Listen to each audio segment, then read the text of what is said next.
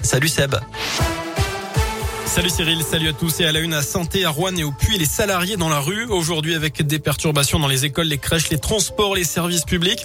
Des éducateurs spécialisés dans la santé aux enseignants en passant par les cheminots, les revendications étaient nombreuses ce jeudi. Ça fait des années que nos salaires sont bloqués, que euh, on travaille avec des moyens euh, démunis, manque de personnel. En plus, on n'a pas eu droit au Ségur. Les épreuves de spécialité au baccalauréat euh, au mois de mars arrivent trop précocement. Les élèves ne sont pas prêts à passer ces épreuves qu'on n'a pas pu les entraîner convenablement. Dans le monde de l'éducation, on subit euh, un véritable décrochement euh, salarial. Par exemple, un, collègue euh, stagiaire il commence aujourd'hui avec 1,2 SMIC.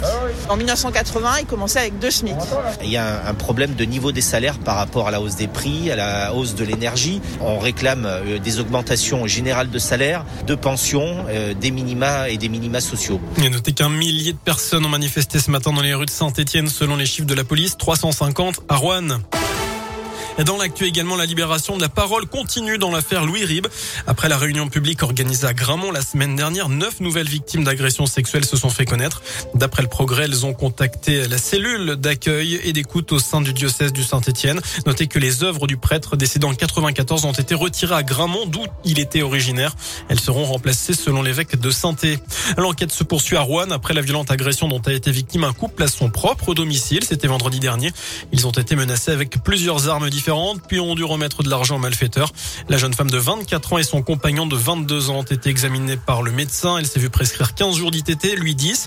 Les suspects avaient pris la fuite avec 3000 euros en poche et noté que les investigations continuent pour retrouver les malfaiteurs. Un chiffre à retenir, 33%, c'est la hausse des violences sexuelles en 2021 d'après les chiffres publiés ce matin par le ministère de l'Intérieur. L'augmentation est notamment due à la déclaration de faits anciens, plus 14% pour les violences intrafamiliales, 9% pour les autres coups et blessures volontaires. Les obsèques ce matin de Gaspard Ulliel à Paris, l'acteur mort la semaine dernière à 37 ans après une collision sur les pistes de ski à la Rosière en Savoie. Une enquête est en cours, elle est menée par les gendarmes d'Albertville. Notez que les remontées mécaniques de la station viennent d'être arrêtées pour une minute de silence à 15h58. C'est à cette heure-ci que Gaspard Ulliel a eu son accident. On passe au sport du foot. Les Verts reviennent à 4 points du barragiste, à 5 points du premier non relégable en Ligue 1.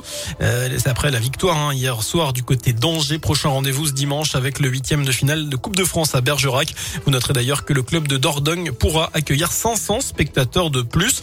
Selon l'équipe, la préfecture a donné son aval ce matin. Il y aura donc un peu plus de 3600 personnes dans les tribunes du stade Francis Rongeras. Ce sera dimanche à partir de 18h30. Enfin, toujours concernant la SS, l'attaquant Jean-Philippe Crasso vient d'être prêté à Ajaccio jusqu'à la fin de la saison sans option d'achat. Il a disputé 16 matchs cette saison avec les Verts. Voilà pour l'essentiel de l'actu. Excellente fin de journée. Merci